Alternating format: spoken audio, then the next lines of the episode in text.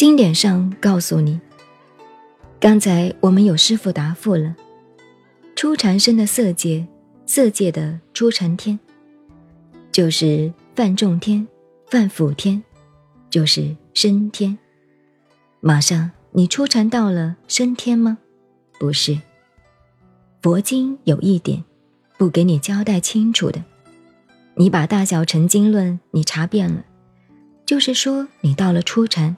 二禅境界，三禅、四禅境界，你的身心的果报，那个境界同天人境界是一样的，等于儒家讲的天人合一。万一你们都研究了佛学，真的修到了初禅，生了天人境界，天人境界最容易堕落，凡事容易堕落，为什么呢？福报大了。就容易堕落，所以叫你们留意三界天人，越是天人境界越容易堕落。所以佛法讲富贵发心难，贫穷布施难。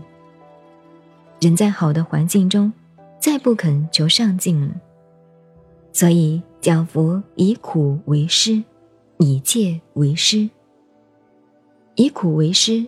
越苦的时候还容易发心，好的环境不容易发心，所以天人境界有这样可怕。所以讲，初禅、二禅、三禅、四禅，是这一个初禅的色界天，这个等同的福报，等同的并不是一定。至于升天不升天，是配合你心理作用的愿力。这些教理不是光讲理论，要配合自己修持反省，观察清楚。现在我们前两天大概给你讲过了，安诺波罗的修正，打坐的修行，气脉怎么样转变身心，也给你提出来了。一年变化什么，第二年变化什么，第十天怎么变？都是真实的科学证据，我们采用了这些证据，拿来给你看，你自己可以考察自己。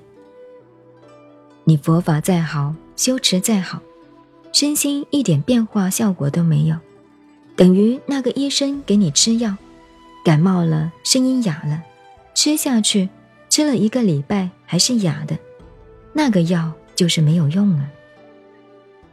所以你理再多，事实证不到是没有用的。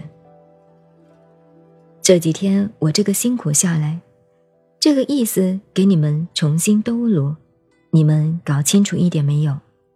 有没有清楚一点了？如果有一个真了解了这个路线的道理，那么升了初禅天，到了色界，就是色界天了，初步了，才能够说。超过了欲界，欲界里头是有五欲，人世间的欲，男女饮食。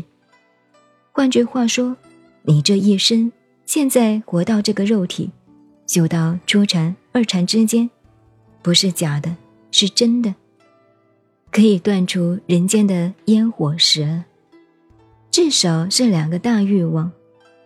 欲界里头，一个是饮食，吃。一个是男女关系，至少是有一个亲近。男女关系更难断。换句话说，人生就是两种吃，这样严重。以为讲几句佛法，般若波罗蜜多，多个什么，越修越多，要这样了解清楚。我们现在简单讲了。把前两天解释到初禅，然后你看，根据弥勒菩萨这个经典给你说，第二禅到了什么呢？第二，从定身无寻无四静虑，就是我们旧的翻译二禅。初禅叫离身喜乐，对不对？二禅呢，叫什么？你看。初禅为什么加一个离字呢？有出离之感，有分离之感，身心可以分离了，身心分离。譬如怎么讲呢？比如我们身体生病了，发烧了，要死了，我晓得自己要死。这里就插过来一个公案。